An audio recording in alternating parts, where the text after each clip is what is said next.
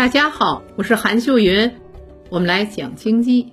春节刚过，全国多地传来房贷利率下调的消息，全国多地首套住房房贷利率迎来了三十代，包括郑州、天津、厦门、福建、珠海、长春、沈阳等城市，相继下调了首套房贷款利率下限。达到百分之三点七到百分之三点九，房贷利率的下调传递出什么信号？这对楼市是利好吗？让我们来分析一下。首先，我国各地房贷利率下调是有根据的。二零二三年一月五号，人民银行银保监会发布通知，决定建立首套住房贷款利率政策动态调整机制。新建商品住宅销售价格环比和同比连续三个月均下降的城市，可阶段性的维持下调或取消当地首套住房贷款利率政策的下限。简单的说，就是该城市连续三个月房价环比和同比均在下降，利率就会下调；否则就恢复执行全国统一的首套住房商业性个人住房贷款利率的下限。因此，下次利率调整的时间大约可能是在三月份。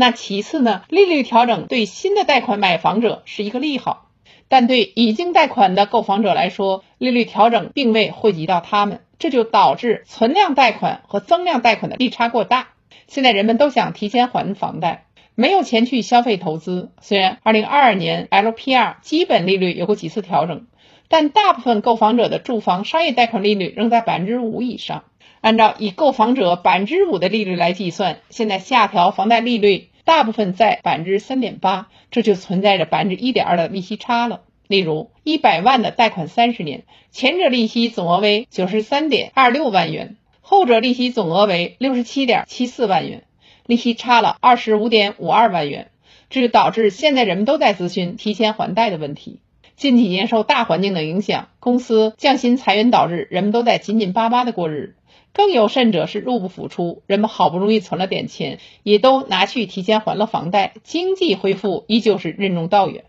因此，我国在调整首套住房贷款利率时，也应该考虑到存量房贷的下调，让大家手里有闲钱、有信心、有能力去消费、去投资，这样我国经济恢复的速度才能加快。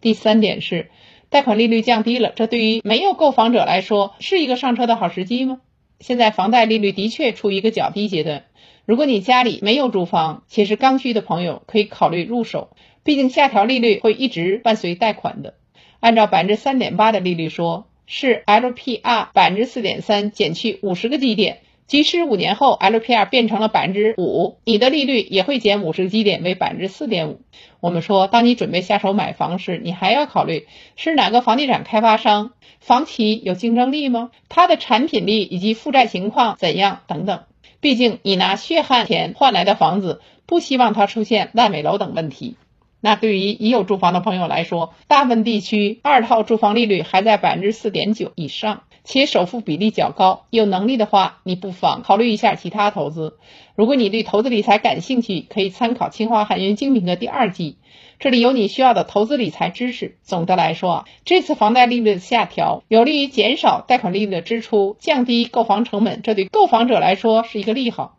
如果你想买房，请关注这些信息。